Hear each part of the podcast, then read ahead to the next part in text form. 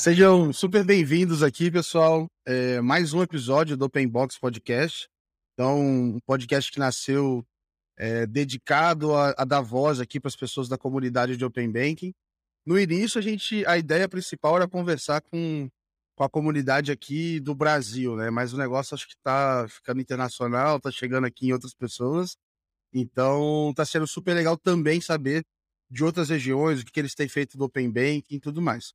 Eu sou o Gabriel e hoje estou trazendo aqui para conversar com vocês o Rui Patraquim, que é da Kevin. Então, assim, quem me acompanha já viu eu falando sobre a Kevin, compartilhando alguns vídeos, etc. E vai ser legal aqui conhecer um pouco mais do Rui, saber da carreira dele. Seja muito bem-vindo, Rui. Obrigado, Gabriel. Obrigado pelo convite. Obrigado por estar aqui.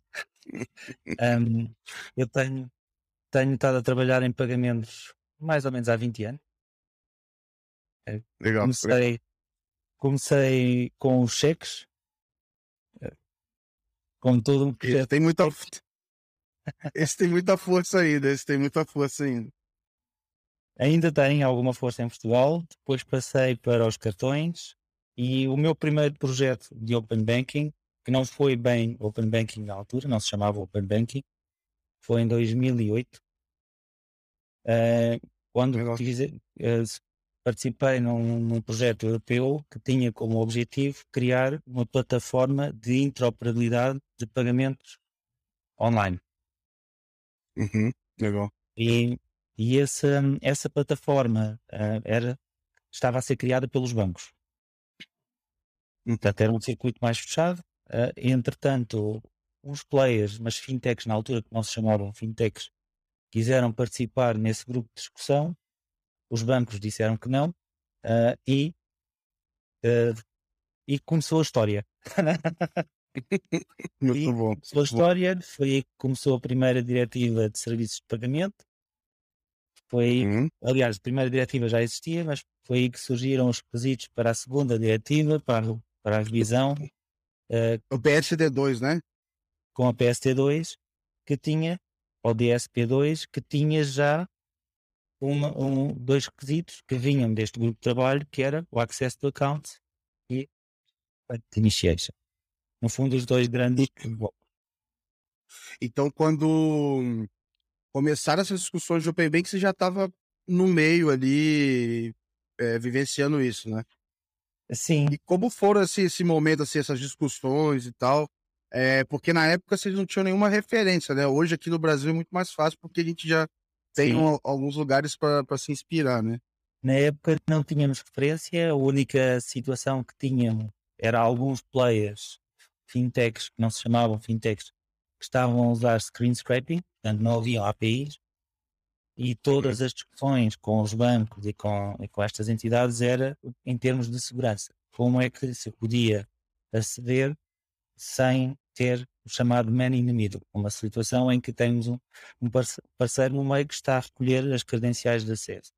Também havia muita discussão sobre uh, a propriedade intelectual uh, dos sistemas, porque, uhum. uh, porque em termos comunitários o acesso à conta é um direito da pessoa, a conta é minha, enquanto uhum. pessoa, mas o banco diz que a conta é do banco. Então eram as discussões do eu, enquanto utilizador, enquanto a minha conta quer dar acesso a uma entidade para fazer iniciação de pagamentos e account information, mas o banco diz que eu não posso porque a conta é dele. E, e foram todas essas discussões que levaram alguns anos até de morte criativa. e, e, e, nessa época, é, você ainda estava olhando especificamente, estava eh, em Portugal, estava em outro lugar na Europa? Na altura estava em Portugal, eh, eu estava a representar os bancos, a comunidade eh, bancária portuguesa, portanto estava a representar os uhum. bancos todos, uh, num, num, grupo de trabalho europeu, uh, portanto com vários países, tentarmos discutir como é que poderiam funcionar as regras, uhum. uh, como é que podíamos ter um sistema uniforme para toda a gente aceder de forma segura. Legal. Então é você que estava segurando aí em nome dos bancos, né? Brincando. Bancos portugueses. Estou brincando.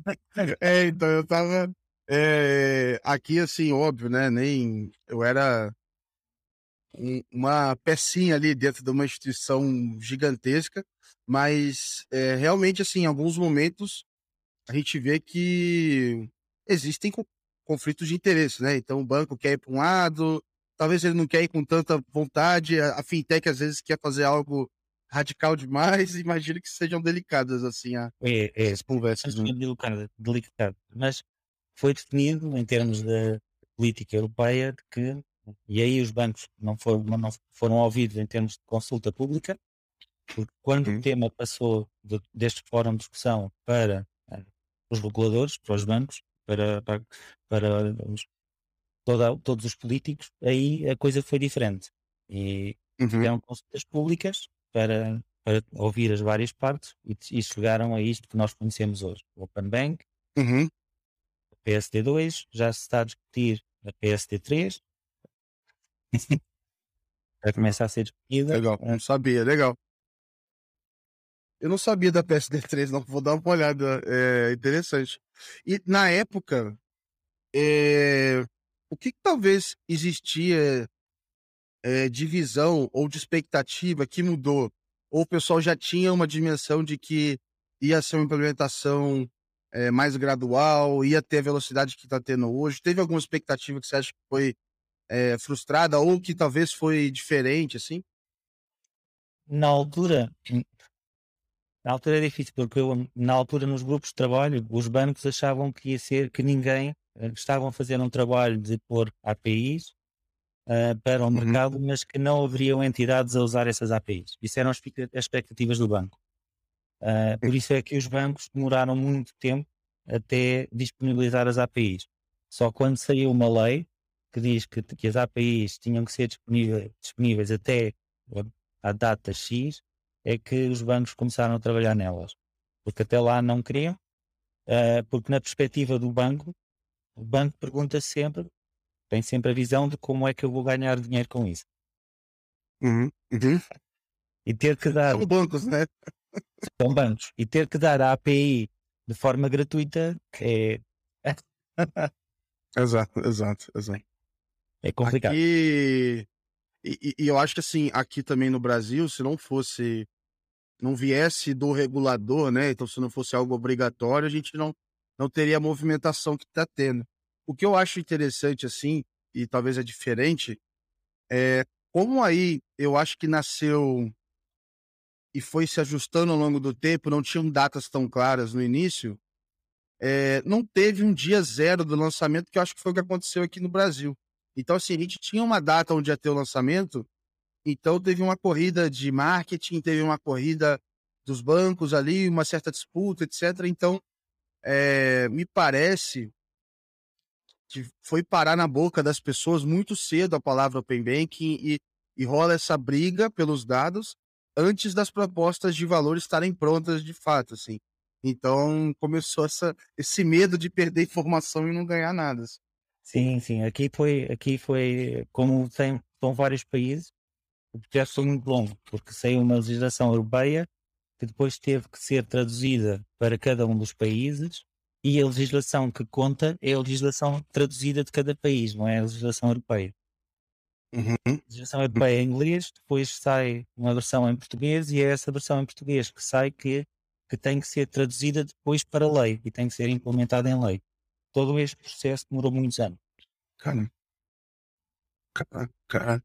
E depois, assim, pelo menos uma visão mais alta, assim, depois que saíram as, a, a, as obrigações ali, é, em que momento que você sentiu que foi assim, beleza, isso aqui é uma coisa que vai pegar agora, assim, tá indo, tá, tá, eu tô vendo alguma solução legal. Teve algum momento desse, assim?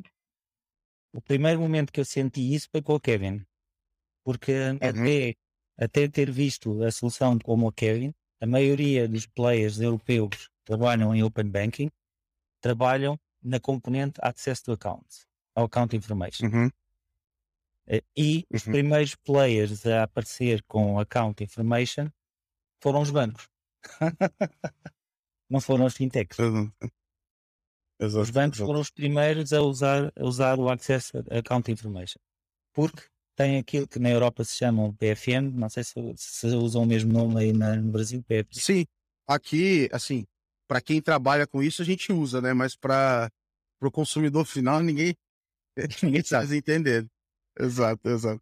E, e, começaram a aparecer alguns PFMs a, a tentar gerir finanças com a, a, informação, os dados que recolhiam do Access to Account. Uh, começaram a trabalhar algumas empresas assim, mas não houve ninguém, uh, muito poucos players que começaram de facto com os pagamentos. E aí em que eu acho que o pagamento foi a Kevin que para mim trouxe mais uma, uma direção daquilo que faz sentido usar em termos de Open Banking. E é de facto pagamento. Uh, porque até para lhe dar um bocadinho de história, uh, na Europa, na Europa quando se montou a moeda europeia, a moeda euro, que chamaram a essa todos esses países todos que usam o euro single área SEPA, não é? Single European Payment Area. Uh, uhum. todas essas regras, como funcionam as transferências, como funcionam os débitos diretos, como funcionam todos os mecanismos, mas nos cartões não conseguiram fazer isso. Na brincadeira, costumava-se dizer que a CEPA nos cartões significava apenas uma coisa: Send Euro Payments to America. Porque na realidade, porque na realidade não existem, não existe um sistema de pagamentos de cartão que seja europeu. Existe em Portugal o multibanco, existe em França o cargo bancaire, uhum. existem alguns em cada país, mas não existe um sistema de pagamentos que seja verdadeiramente europeu. Tentou-se criar um sistema de pagamentos europeu de cartão, que falhou. Então a Comissão Europeia tem, de facto, elevadas expectativas para que o sistema de pagamentos europeu, em euro, seja baseado em Open Banking, seja baseado em transferência. Legal, legal, mas, legal. mas não houve nenhum player que de facto tivesse, uh, puxasse as transferências e, o, e a Payment Initiation para a frente com um meio de pagamento, com exceção da Kevin, que começou, uhum. que começou a pagar. Legal, legal. Então vou aproveitar aqui e queria saber um pouco assim, é, como é que foi um pouco do teu histórico assim até você depois, né, enfim, de ter participado ali na frente dos bancos, etc., mas de Portugal, até chegar na, na Kevin, como é que foi isso? Como é que você foi parar na Kevin? É, e saber um pouquinho mais. Foi uma, foi uma, foi, passaram muitos anos depois disso. Uhum. Foi diretor, eu fui diretor-geral depois de uma, eh, de uma wallet, uh, mais ou menos como o Pix, com QR Code. Uhum. Uh, fui, fui diretor-geral de, dessa empresa e aí eu senti a dificuldade que é lançar algo novo num determinado país, porque você tem que construir a rede de aceitação e tem que construir a, a base de consumidores, e, tem, e é uhum. complicado fazer as duas coisas. É como eu costumo dizer que pagamento, os novos sistemas de pagamentos é como andar. Você precisa das duas pernas, precisa da perna da aceitação e da perna de quem paga. Se você não tem uma perna, é como, como no meu tempo de novo, via o, a casa do pica-pau amarelo não tinha o Saci Pererê, né? exatamente, exatamente, exatamente. Aqui no Brasil, fazendo um parênteses rapidinho, é, eu tô vendo isso de perto aqui com a, com a TruePay, que é onde eu trabalho hoje. A gente tá criando ali uma rede para pagamentos focadas em PJ, né? Então, para é B2B. E a gente faz isso. A gente tem que abrir a rede de um lado, do outro. É, é, não é um negócio fácil, mas quando funciona, você cria uma força muito grande ali, uma rede de fato. Então, tem esse lado bom aí quando você é supera isso, né? É verdade, mas é, tem, tem que ter sempre a ideia de que tem que construir os dois lados. E aqui não deixa de ser, não deixa de ser eh, diferente. Quando nós pensamos em Open Banking, não deixa de ser diferente, porque você tem que criar a rede de aceitação. Estamos a lançar um novo pagamento, um meio de pagamento novo, Imagino que no dia de hoje estava a lançar o boleto. É a mesma coisa, você tinha que garantir que quem é que aceita boleto? Exato. quem é que paga o boleto? Hum. e aqui é um bocadinho a mesma coisa, tem de montar tudo isso. E, portanto, eu senti na pele, de facto, que era criar isso, uh, criar essa solução, que nem sempre é fácil. Isso, isso foi mais ou menos em que época? Só para ter uma ideia, assim. 2013. 13? Caraca, e falar que é, a minha sensação é que uma, é, um, é um período super, vamos dizer assim, cedo para você imaginar pessoas pagando com wallet, com QR Code, que isso aconteceu muito rápido na China, Mas agora que a gente está vendo um pouquinho mais, falando assim, aqui no Brasil, etc., tipo, quase 10 anos depois, assim, né? É, os celulares melhoraram muito, etc. Então, é, imagino que vai desafiador ainda fazer isso em 2013. Sim, sim. O que, o que eu optei por fazer na altura foi criar uma solução de, de, de turnkey para o comerciante, portanto, uma proposta de valor para o comerciante que não fosse só o wallet, a aceitação da wallet. Portanto, tinha que oferecer o wallet, cartão e tudo, todos os outros métodos para assim ele ter a rede de aceitação. E depois construir a base do utilizador. Espera aí. Alô?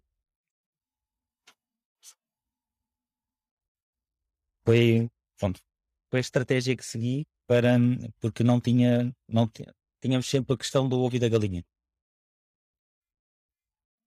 Uhum. Percebe? Porque Boa. a pior coisa que eu podia ter é ter um consumidor que queria pagar e não sabia onde. Esse aí é raro, hein? Esse aí, mas quando acontece, dói. dói. quando acontece, dói. Sim, verdade. Caramba. E aí, nesse.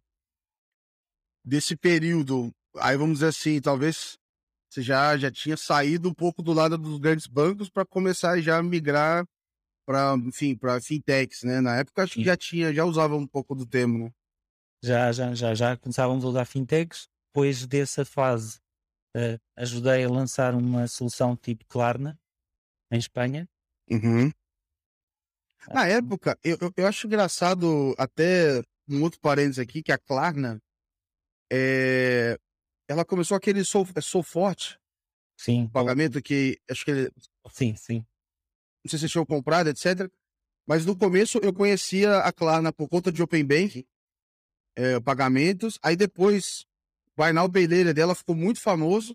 E eu vi que agora ela começou a lançar uma marca para agrupar o que é só de Open Bank para poder Sim. separar um pouco as coisas ali. Né? Chama, que, que se chama Cosmo. Ou, ou Cosmo. Isso, exato, exato, exato. é, que aqui, é que aqui no Brasil esse nome ia ser muito ruim, assim, porque, enfim, eu acho muito estranho, mas é, imagino que aí fora faça sentido, principalmente de onde ela surgiu. Pô. Sim, sim, sim. Nós temos. Eh, esse o tema dos nomes é muito complicado em todo lado.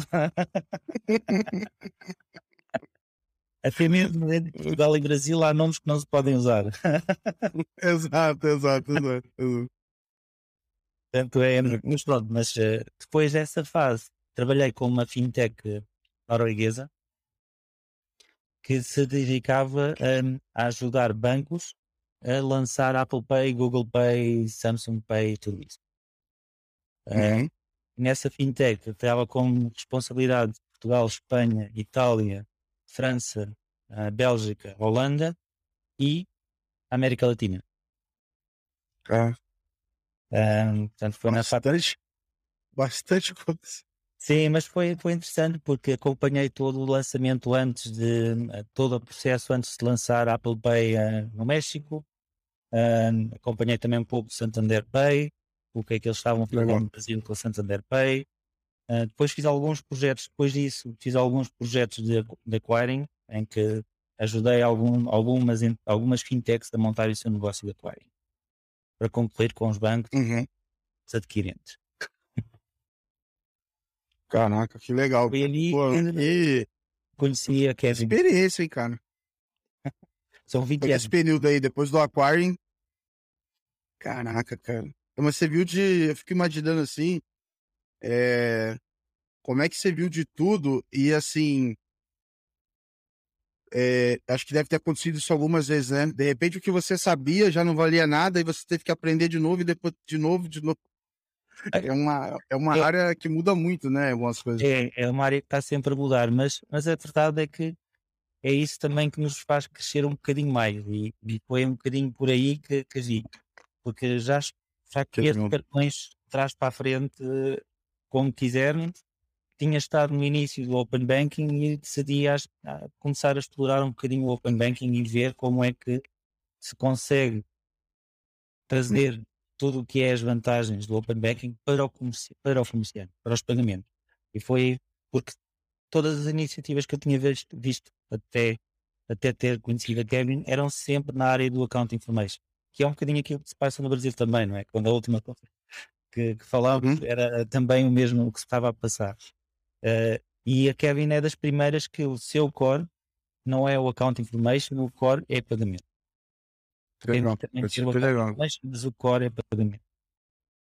E, e tô pra te falar assim que é, pode até ter, assim, mas eu não vou lembrar. Eu não consigo lembrar assim de outra empresa que, que olha como core a iniciação de pagamentos ali.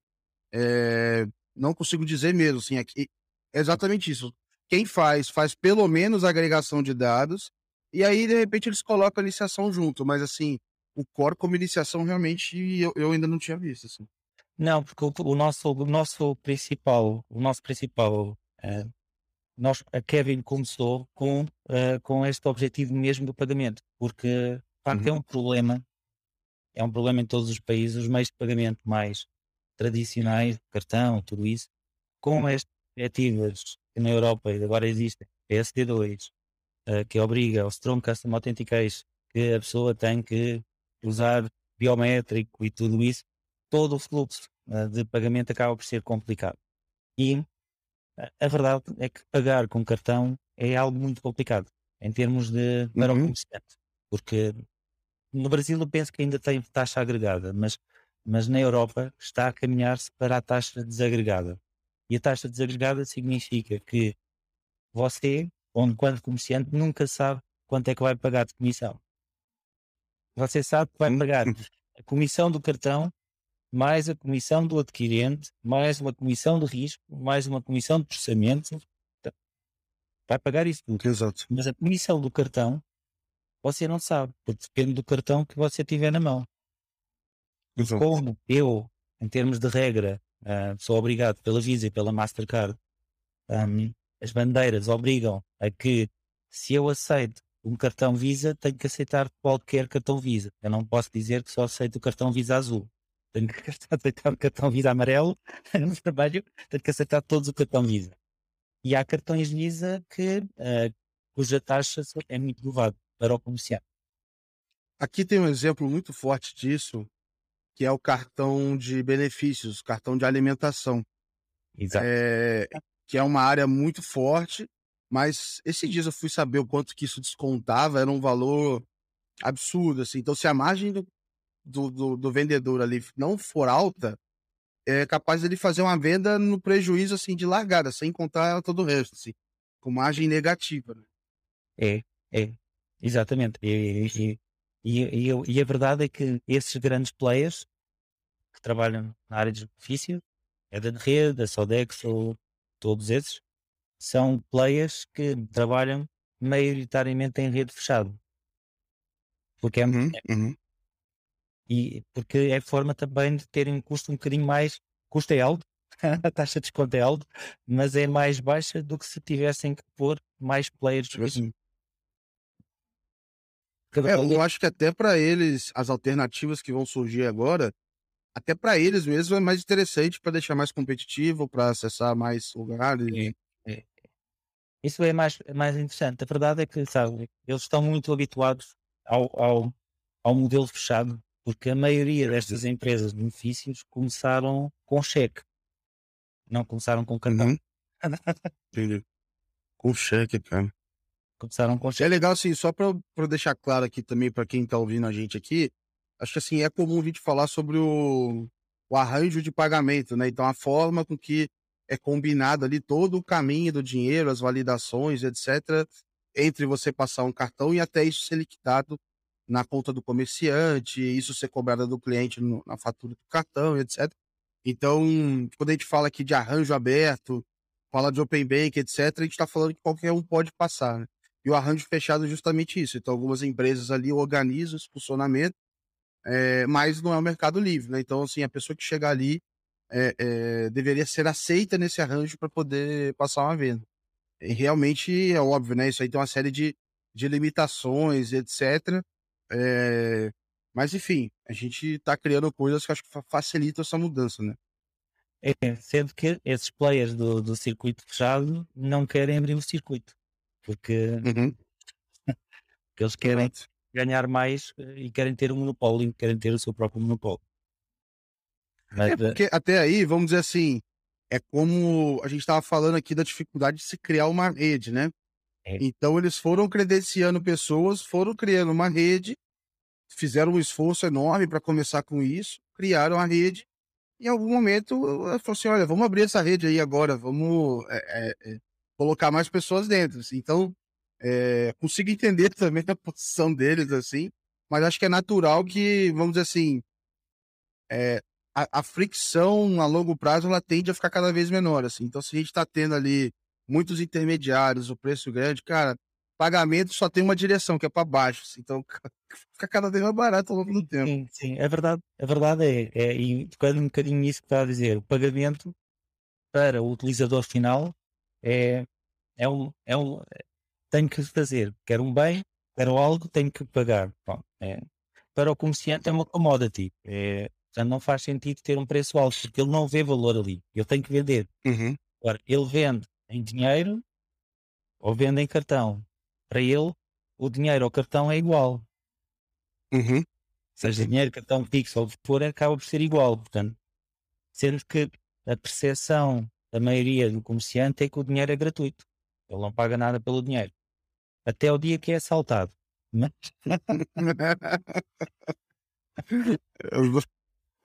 Exato, exatamente. É, ô Rui, te perguntar então assim, queria saber um pouco mais da Kevin, né? Então assim, é, vocês têm como core ali a iniciação de pagamentos.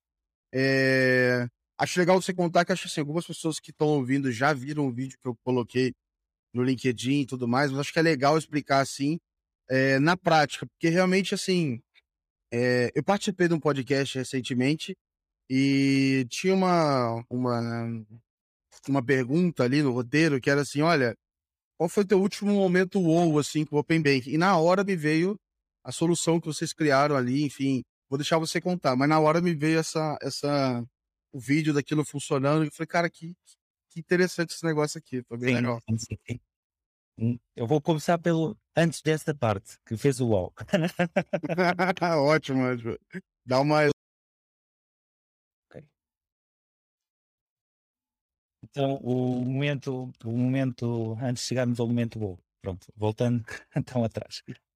o que a Kevin tem de diferente face uh, aos outros, aos outros tipos de soluções que também existem usando o Open Banking é que, uh, e também aquilo que existe em termos de cartão, é que nós permitimos que o comerciante tenha mais do que uma conta de destino.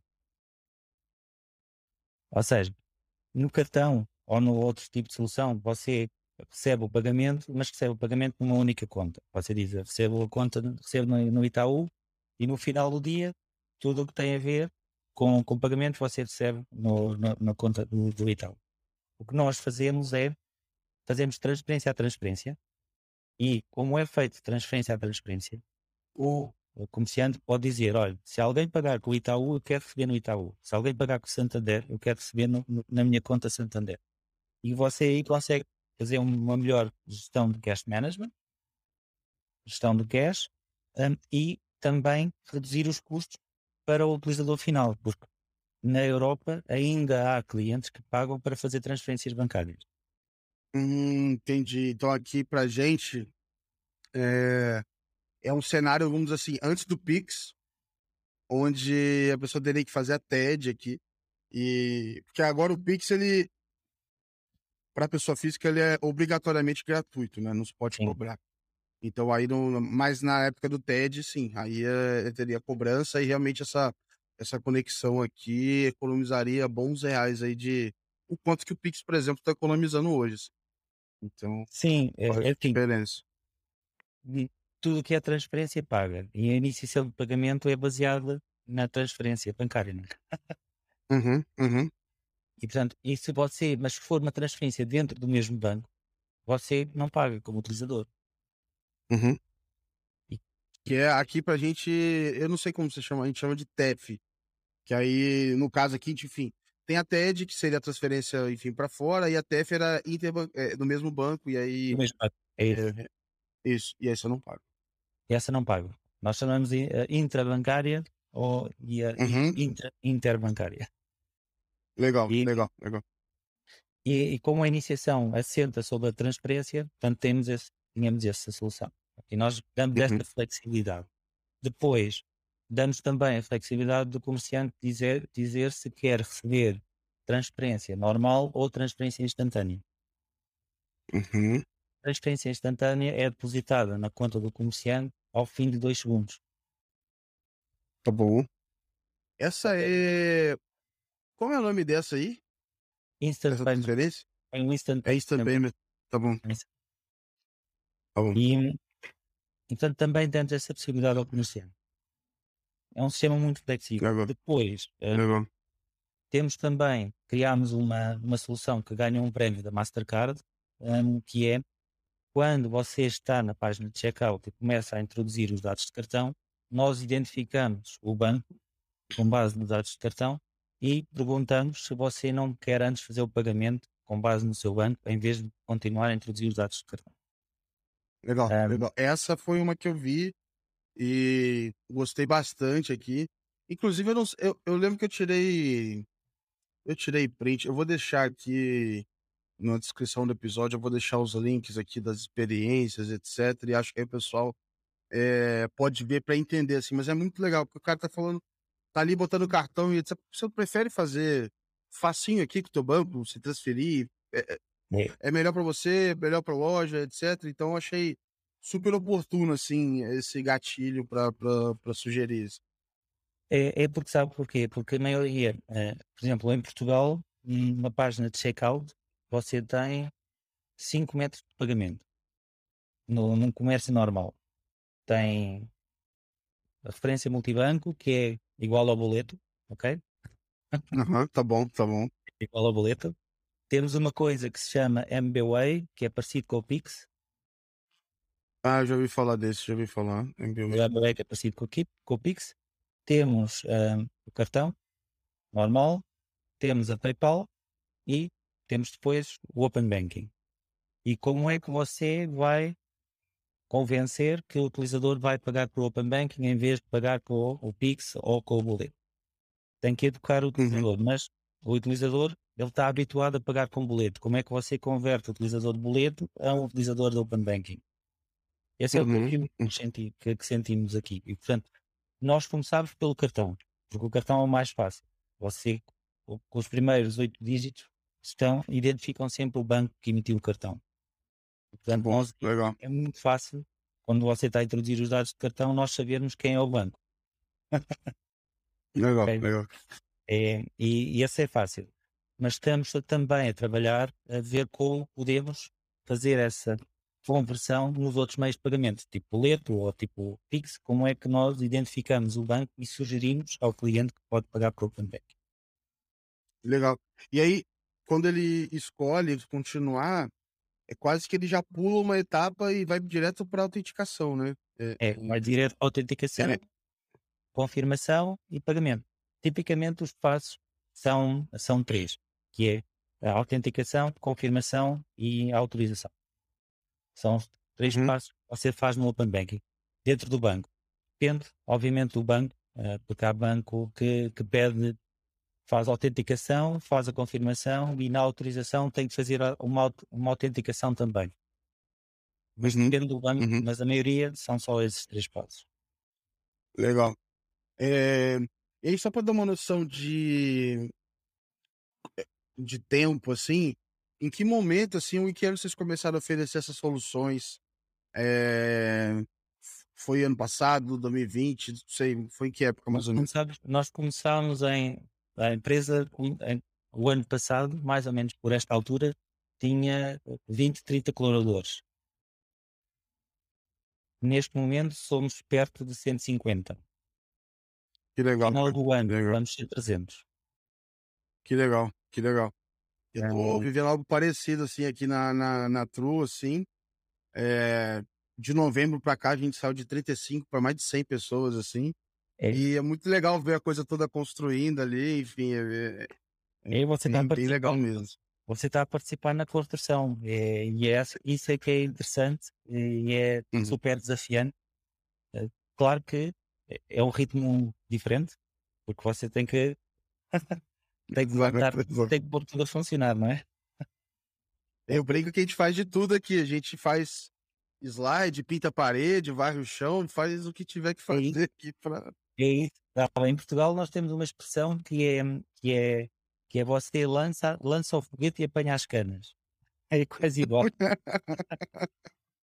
Exato. Às vezes a gente fala que é, bate o escanteio e cabeceia também. Tem essa é também que a gente fica usando aqui. É Mas que legal. E aí, é... a Kevin não é de Portugal, né? De qual país mesmo? Qual é? Kevin é da Lituânia, a sede é na Lituânia. Uhum. Todos os serviços estão, estão na Lituânia. Nós já temos, já estamos eh, em 21 países, mais ou menos, com, com expansão.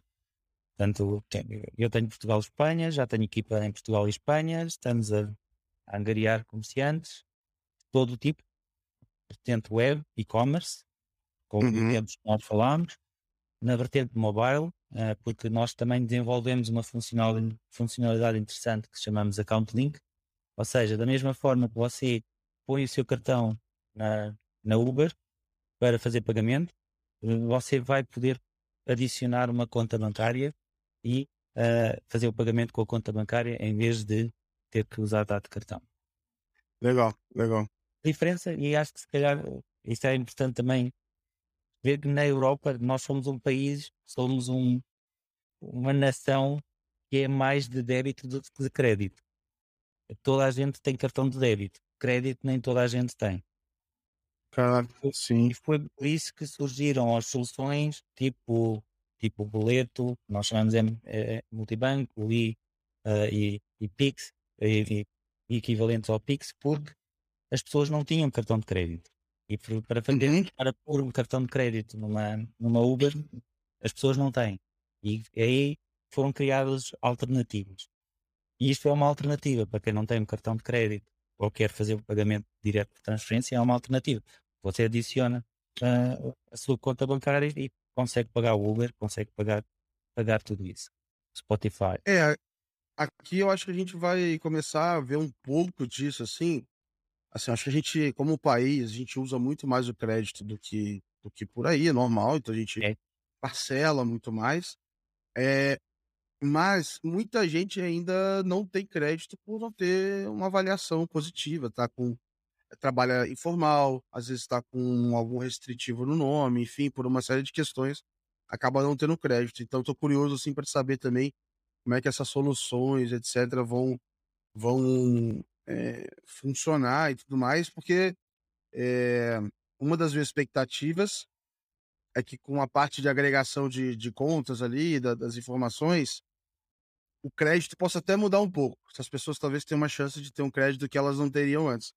Mas quando eu olho para pagamentos, acho que por isso talvez o Pix também tenha pegado muito forte no Brasil. Porque tem algumas pessoas que não tinham alternativa, assim, era, é o Pix ou o Pix, assim, não tem crédito. Então, é aquilo ali, não tem o que fazer. Não é tem o que fazer. Que, que aconteceu em toda a Europa foi não havia, não, as pessoas têm cartão de crédito, mas não é toda, não é toda a gente. Em Portugal, só 30% da população é que tem cartão de crédito. Caramba. Ah, Caraca. Aqui, não, aqui tem muito mais, assim, eu não sei o número, mas é, eu, eu poderia dizer tranquilamente tem muito mais, porque, enfim, a gente tem cartão de crédito em tudo que é lugar, e aí você tem muitos cartões de crédito co-branded, né? Então, Sim. um cartão do supermercado, um cartão, enfim, de N coisas, e agora estão, por conta dos Bank as a Services e, e dessas tecnologias, tem aparecido cartões e bancos de muito, muito nicho, assim. Então você consegue ver um grupo de determinada religião tem um banco que atende aquele pessoal, assim. Tem um outro banco que é de torcedores de um determinado time de futebol. Então, assim, é, tá, entre aspas, assim, tá muito fácil abrir um banco, criar um cartão. Sim, sim, sim. Só que essa conta tem que fechar assim. O dinheiro, se você abrir uma portinha para dar crédito, todo vai levar, vão levar embora tudo. Então, assim. Tem que. Mas cá começou muito com o débito, depois começou muito o cartão pré-pago. Uhum, uhum. O cartão pré-pago, e aí tem várias, tem várias soluções. Por exemplo, uma solução que eu estou super curioso de ver se irá usar o Open Banking é uma solução inglesa que se chama Curve um, uhum. que eles fazem agregação de cartão. É a cartão. Eles fazem agregação de cartão. Dão-lhe um cartão de plástico, mas fazem agregação de cartão. E, e, e, é uma solução que eu vejo muito fácil para migrar para o Open Banking. Faz agregação de conta, faz payment initiation, mas o pagamento é que continua a ser feito com o plástico. Você faz o pagamento com o plástico, mas é um cartão que recebe uma transferência no momento fazer o pagamento. Aqui no Brasil, é, a gente tem uma empresa que se inspirou neles, chama Vank, é, e recentemente eles receberam uma primeira rodada de investimento ali de alguns milhões de reais, etc. Mas eles já tinham essa proposta de, de trazer assim essa versão da Curve para o Brasil. E eu tô na lista de espera lá, então quero usar assim que eles estiverem prontos assim, tô, tô, estou na fila. Eu fui, é, mas fui tester da Curve. Ah, deve ser muito bom assim. Eu tenho mesmo na carteira, eu tenho alguns cartões assim. É... Aí eu não sei quanto tem de limite em um, no outro, me embolo. Enfim, eu sou mestre aqui de me ser desorganizado financeiramente. Então, às vezes eu pego um, pego o outro, aí tem, um, tem dia de vencimento diferente, enfim. Vai me ajudar bastante, cara. Sim, Ajudaria sim. bastante. E ia te perguntar, assim, dentro da, da, da Kevin, é, essa solução, quando você comentou aqui, de, ah, de repente ele pode colocar uma conta, né, uma conta do banco dele no Uber ou em outro lugar, etc. É, isso foi possível através é, do VRP ou já o, o Payment Initiation já estava no meio, já dava para fazer? Como não, foi? Não foi? Não foi o VRP, nós usamos, nós estamos a conjugar duas, duas, as duas APIs, estamos a conjugar a API de, de informação de conta com a de, com a de pagamento. Uhum. E o que permite é, se imagine, se você uh, adiciona uma conta, no fundo está a dar autorização para, uh, para uma determinada app ou um determinado comerciante ter acesso à minha conta para ver os meus, os meus movimentos, o meu saldo, tudo isso, é possível reutilizar o token de uh, autenticação para fazer pagamento. Portanto, faz um dois em um. Uhum, uhum, legal. Dias, você pode fazer o pagamento qualquer que seja. Porque você agora é o... deve aumentar, né? O, o 90 dias deve aumentar agora, né? É, o 90 dias vai aumentar e nós já estamos a trabalhar para isso. Boa, boa. Cara, e, e isso de reaproveitar o consentimento é muito bom, assim, porque o processo de consentimento às vezes é um pouco doloroso ali, né? Não é, é. é super facinho de ser feito. E um negócio que eu vi super legal, e aí eu tenho contado para todo mundo e tal, quando eu fui ver como é que funciona o consentimento na Coreia do Sul, assim é, porque eles têm um intermediário, que é um gestor de identidade digital, e você consegue conectar todos os seus bancos ali. E se eu chegar na Kevin, por exemplo, um consentimento, eu entrego todos para vocês. Eu não preciso entrar no Itaú, no Bradesco, Santander e, e, desistir no meio, porque ninguém vai entrar em todos. É, eu achei bem legal e eu não sei assim se tem alguma coisa parecida na Europa. Não, não, não. Na Europa você tem que autenticar banco a banco. Um por tem, um. Aqui no Brasil também, assim. Tem que ser banco a banco.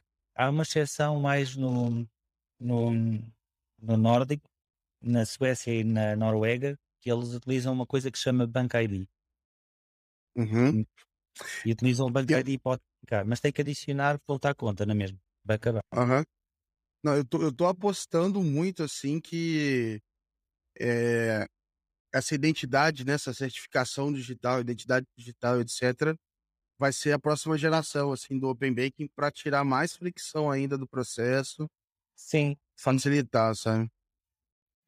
Em termos de futuro, nós depois falamos um bocadinho mais sobre o futuro, tem várias, tem várias, tem várias coisas que estão evoluindo para além da, da PSD3 e da. Já não se fala, já, na Europa já não se fala tanto em Open Banking, já se fala mais em Open Finance. Legal, já, legal, legal. Já estamos a passar frente. É, a gente. Aqui, assim, aqui no Brasil, a gente nasceu na prática como Open Finance, porque é, já estava ali dizendo coisas sobre investimentos, seguros e outras coisas aqui. É, mas aí fica essa mistura, porque a gente foi na TV falar que era Open Bank. E aí o povo nem entendeu o que é Open Bank e já está falando que é Open Finance. Então, assim, na prática, a gente tem um nome hoje. É, é, abrangente e, e, é isso, assim. Então, mas acho que o Open Finance já já vai ficar em desuso, porque vai virar Open Data, né? Porque vai ter outras é. coisas para o Finance. É.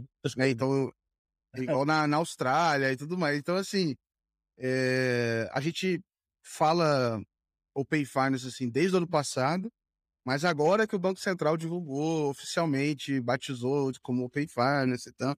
Então, enfim, é, é, são, são mudanças. Mas interessante saber como é que vocês fizeram isso para aproveitar o mesmo consentimento para duas coisas. Eu acho que isso, é, tecnicamente, aqui é, é uma solução que abre uma série de outros casos de uso, né? Do que. Abre, abre, garantid, abre garantidamente. E foi um bocadinho por isso que nós conseguimos ter o account linking.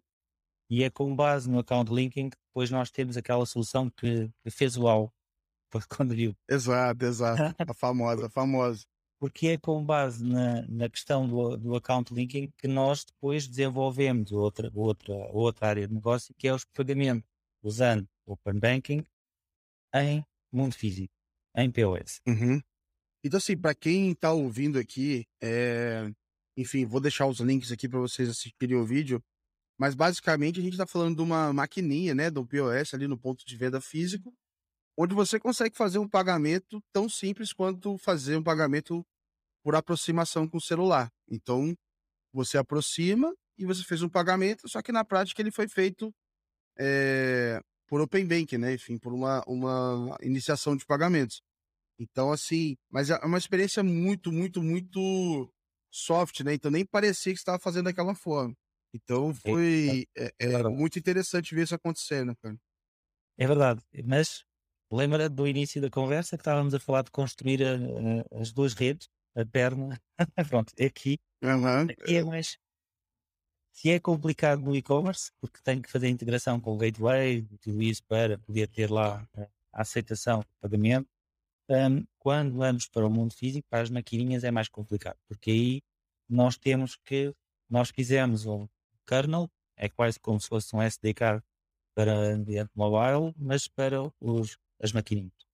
Portanto, cada fabricante, cada maquininha tem que lá colocar uh, o nosso software para poder reconhecer e converter aquele pagamento por aproximação numa transferência, numa iniciação.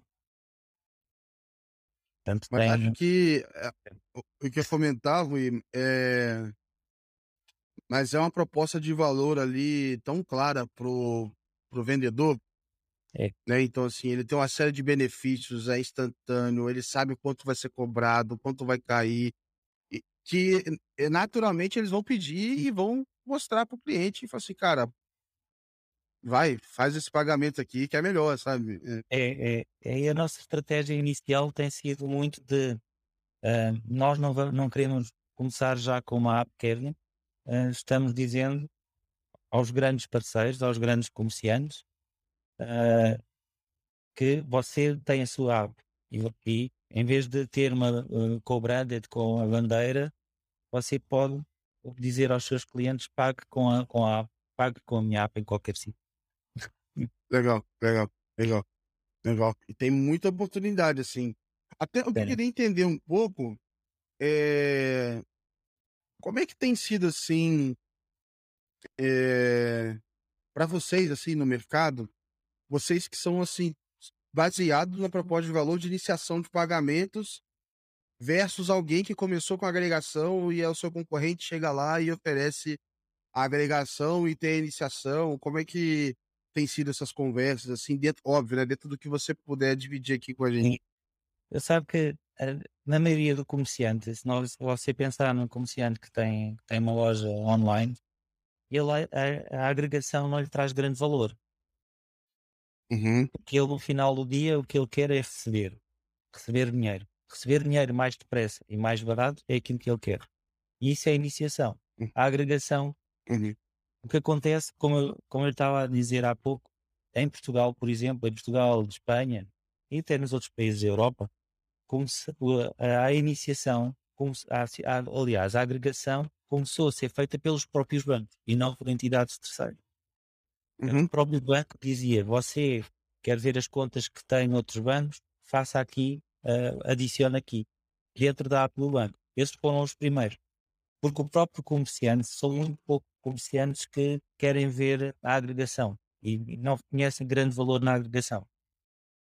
Uhum. Claro, Uhum. de sistema de, de emissão de faturas, aí já é diferente. aí pode, Uhum. pode oferecer, mas se você não tiver muita confiança nessa, nesse sistema, você vai pôr lá as suas credenciais de acesso para esse sistema ter a informação dos seus dados de conta? Pergunta. Não, não vai. Boa. Não Boa. vai. E, e tem é, entre países, assim, igual você falou que, né, em alguns lugares tem uma autenticação um pouquinho diferente. é, como é que é para se adaptar em vários países? é, em UK, né? Tipo assim, no Reino Unido tem uma orientação diferente. Eu entendi que o PSD2 não foi tão rigoroso na forma de implementar, então me parece que cada banco implementou de um, teve uma interpretação pessoal sobre a, sobre a implementação. É, como é esse desafio assim para se conectar numa rede dentro da Europa e lidar com essas diferenças assim? Nós, nós, eh, nós, a maioria dos bancos é obrigada a ter eh, a documentação online, onde explica como funciona. Eh, nós temos, fazemos testes rigorosos sempre quando adicionamos um banco e depois de adicionarmos um banco, seis em seis meses, temos que fazer testes outra vez para ver se não mudaram nada, porque de facto varia muito de país para país, varia muito de banco para banco. Nós sabemos que os bancos que seguiram o normativo eh, que, que se- que se chama como Berlin Group, o normativo do Berlin Group, todos eles têm mais ou menos a mesma interpretação. Porque seguiram, Legal. seguiram o, no- o Berlin Group. Portanto, quem seguiu o Berlin Group é fácil de integrar, nós já sabemos o que faz. Quem não seguiu o Berlin Group, aí é mais complicado, temos que Uhum. perceber, temos que testar.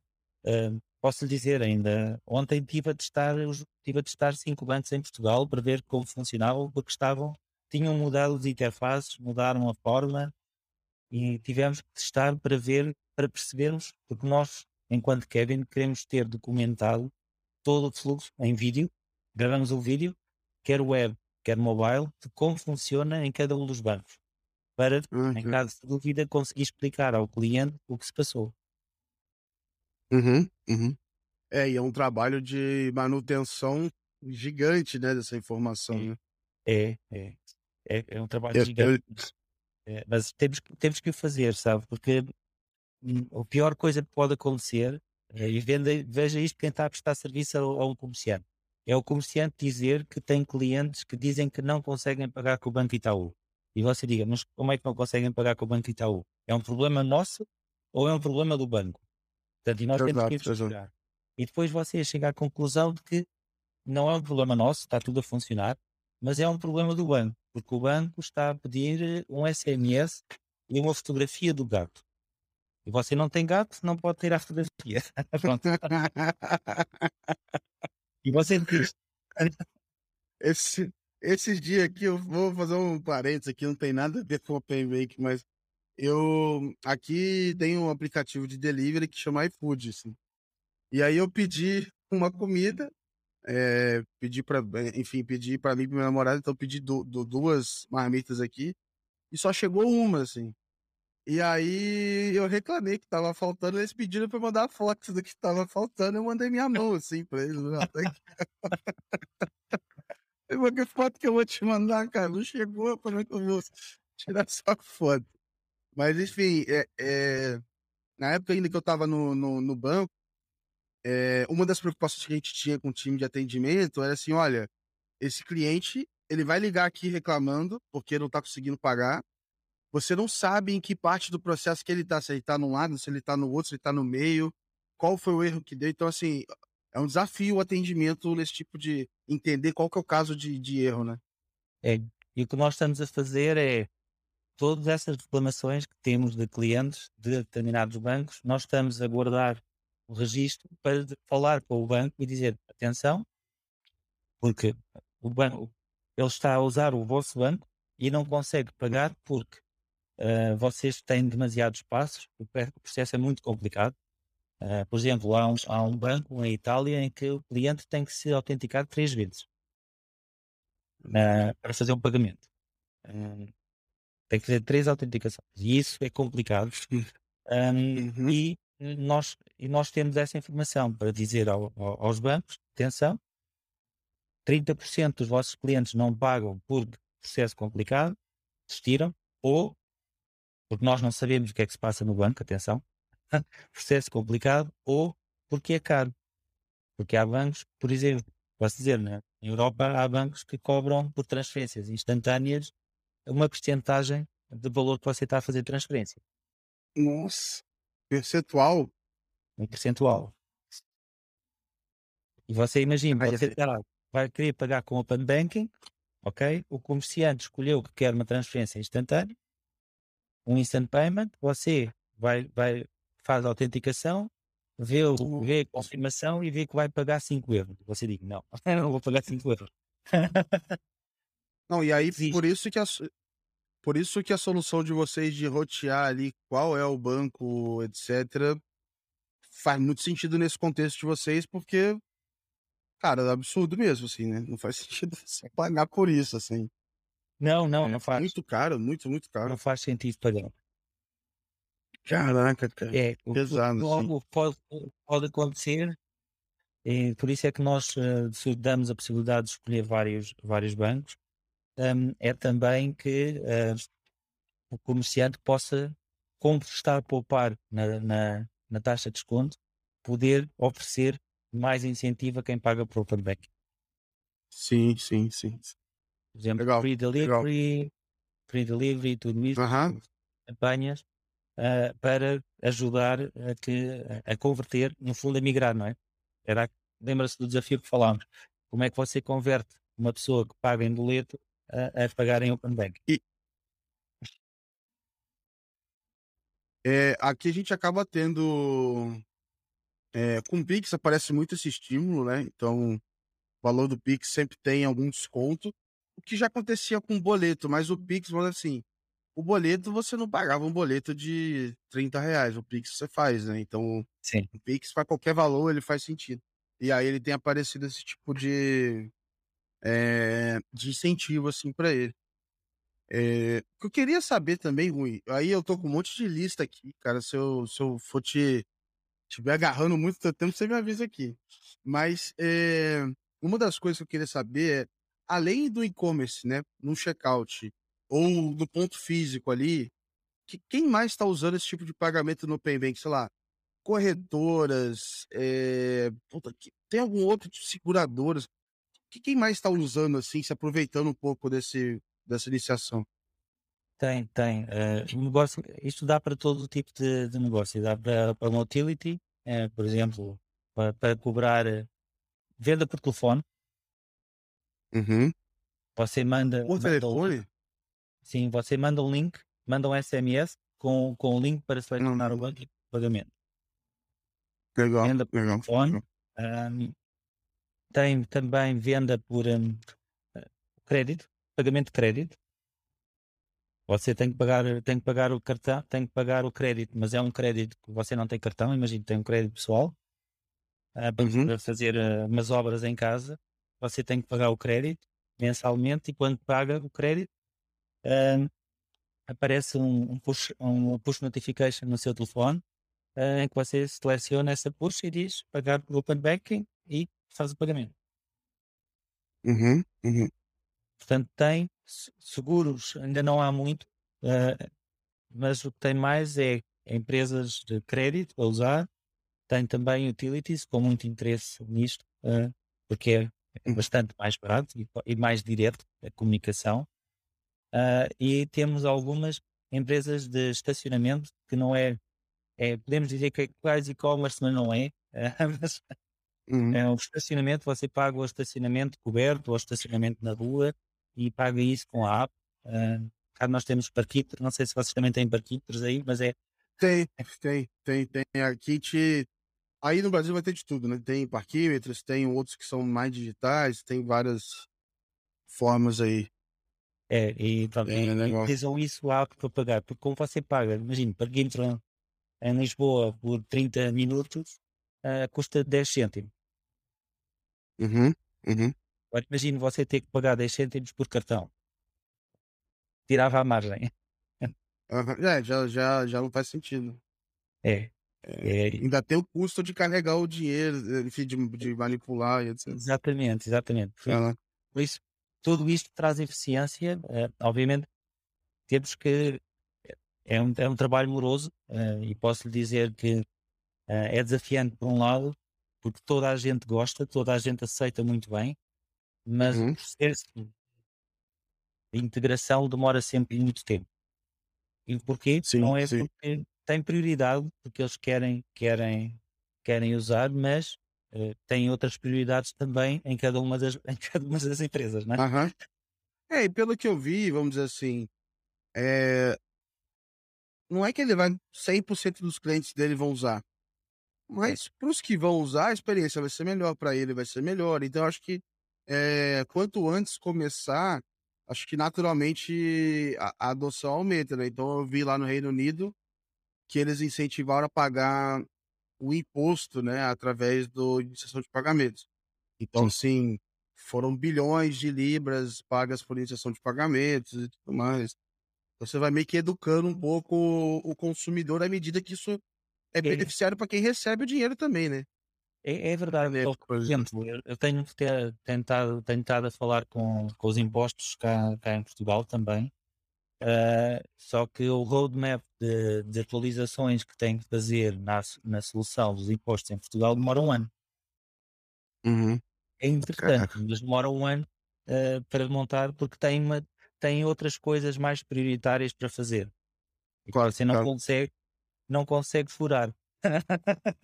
não é, não é ágil, né? Não dá para entrar um. Nem pagando.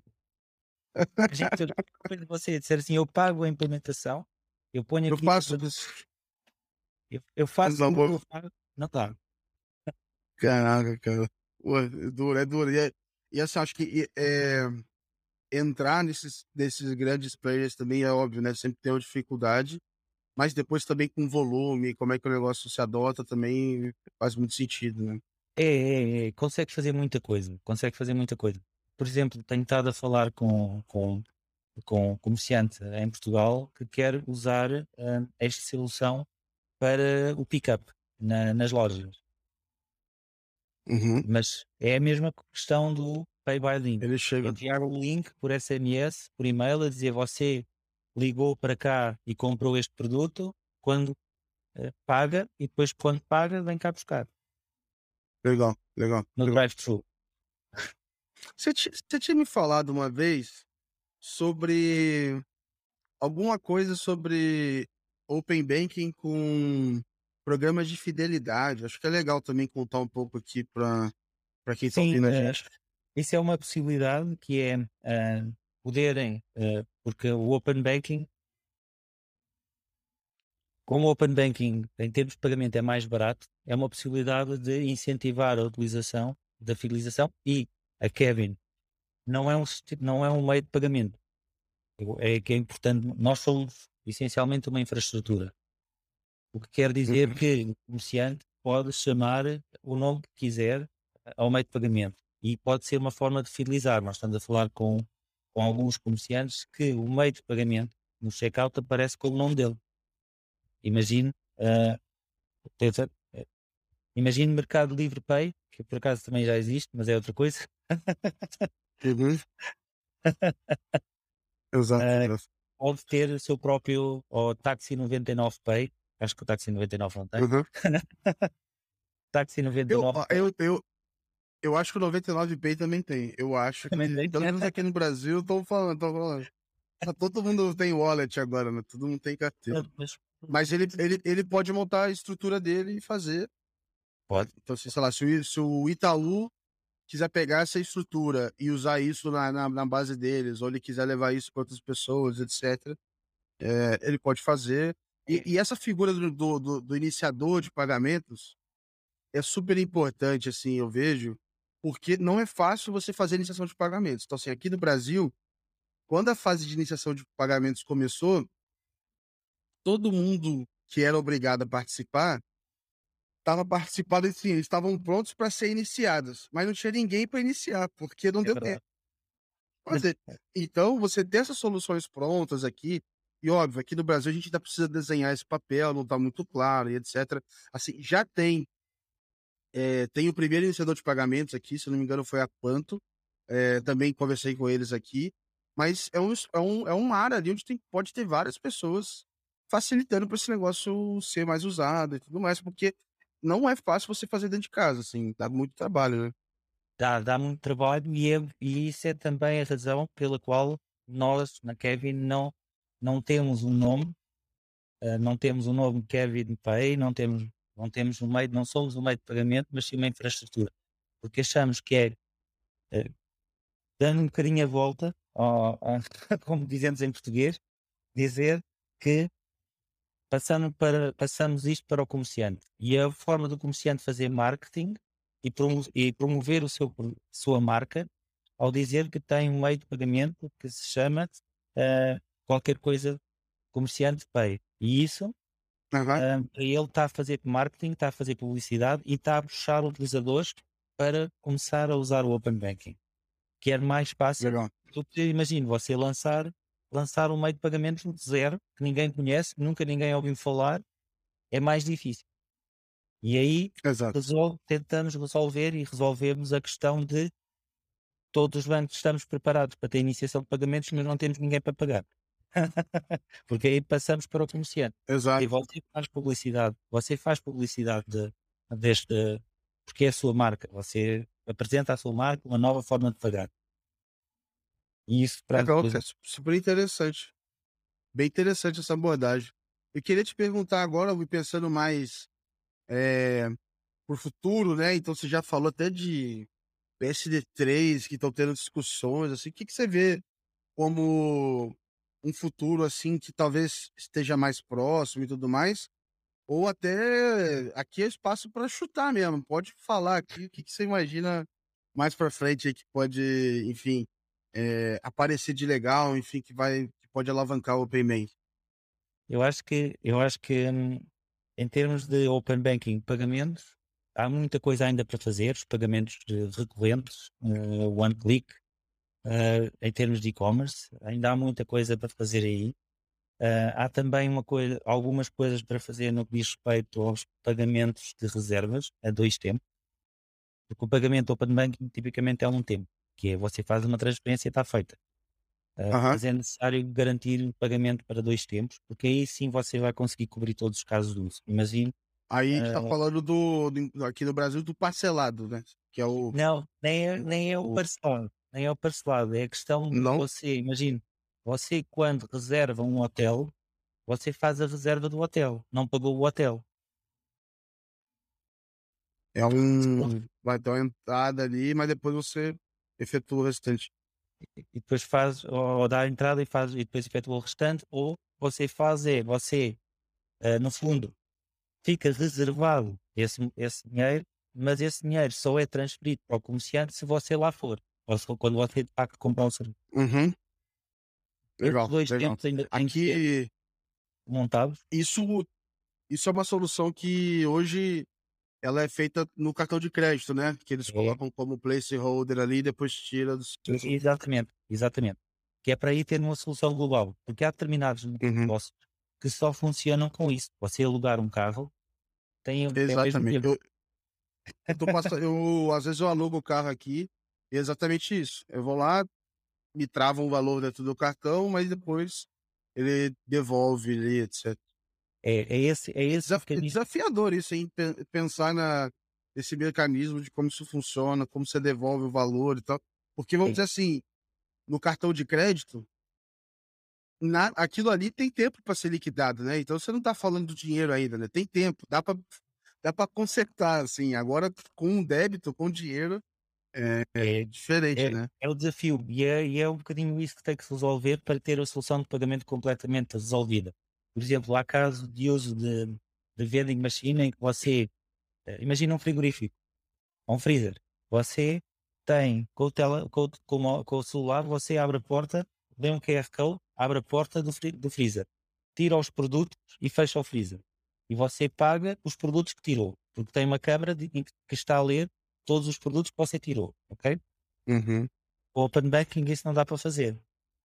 Exato. Só se você pagar no final, né? Porque você não consegue. Mas você, se isso falhar, você tenta pagar no, no final, falhou. Você já tem os produtos na mão.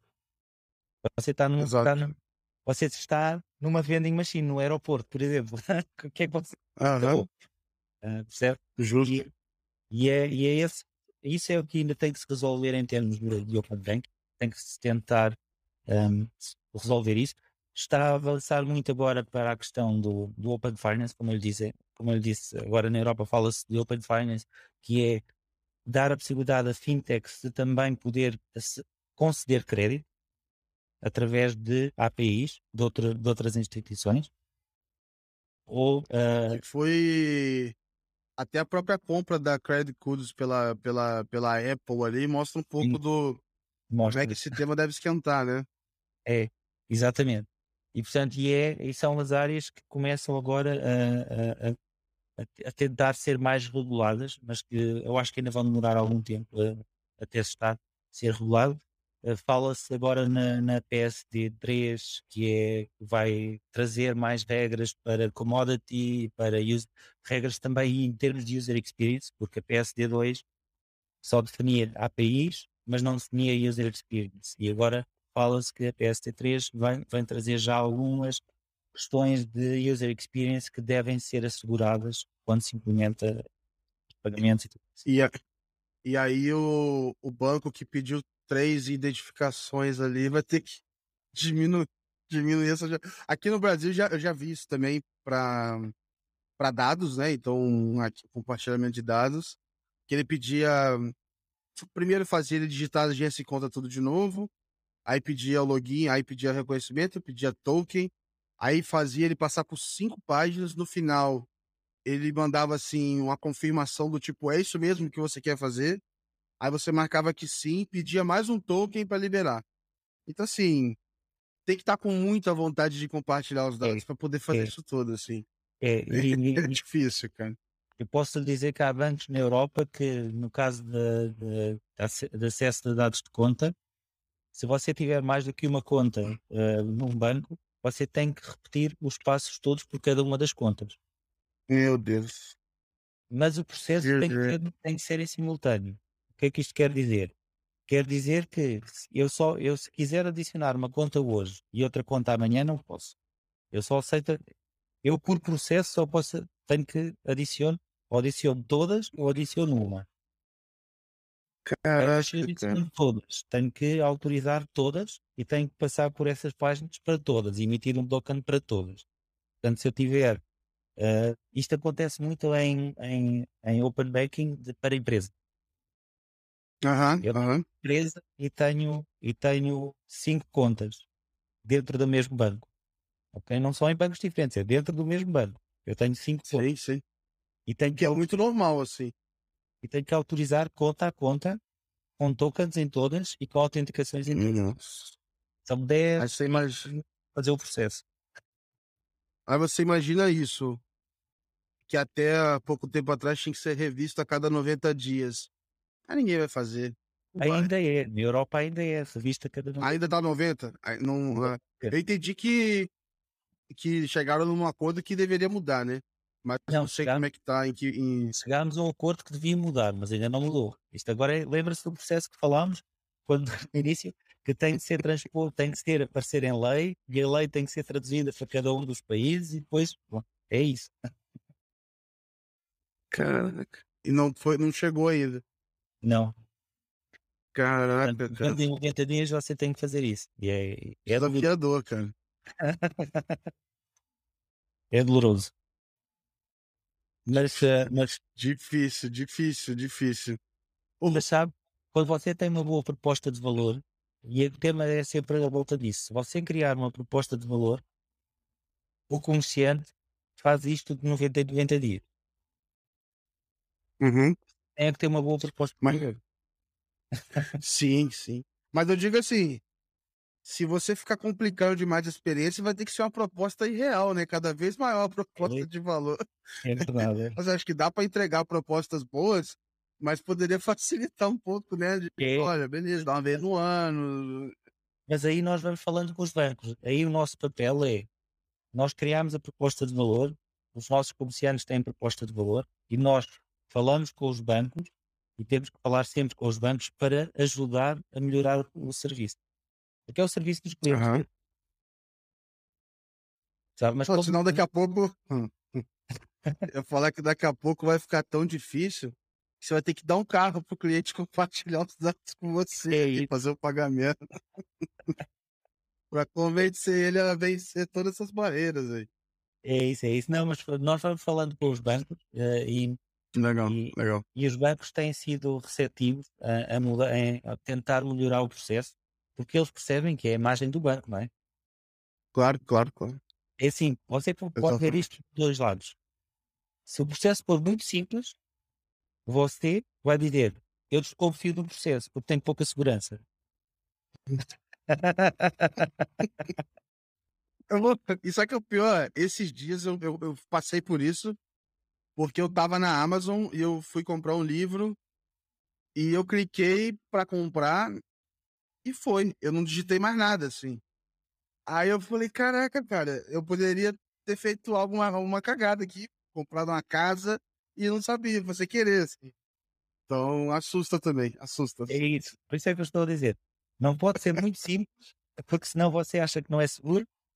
E se for muito complicado, pode ver isto duas formas. Um, e, e nós não sabemos como as pessoas pensam. Nós, nós achamos que é complicado e que é, é problemático. Mas pode ter clientes que dizem, não, o facto de ser complicado significa que é seguro. Uhum, uhum. Exato, exato. Não, não duvido que, que, que aconteça. Ô Rui, queria te agradecer, assim, é, já peguei mais tempo aqui do que tinha combinado, foi super legal o papo, assim, mais uma vez, então é, vamos ter que falar outras vezes aqui para saber o que está mudando e como as coisas estão indo, porque é muito legal ver é, como é que com outras regras, outro ambiente, outro sistema, como é que vocês vão criando é, soluções e sem dúvida é, é uma referência super legal para quem está ouvindo a gente aqui. Então queria agradecer de novo a, a, a, enfim a sua participação, que cara foi super especial aqui o, o episódio, Rui. Obrigado, Gabriel. Também obrigado por ter convidado. Foi interessante. Boa, então pessoal, brigadão então a participação, quem ouviu até aqui. Eu vou deixar todos os links é, da Kevin, do, do, perfil do Rui, vou deixar o link do, do artigo que eu escrevi sobre eles, os vídeos, etc. Então vocês vão poder tu, ver tudo que a gente é, falou aqui. E obrigado por acompanhar mais uma vez. Vejo vocês no próximo episódio. Um grande abraço.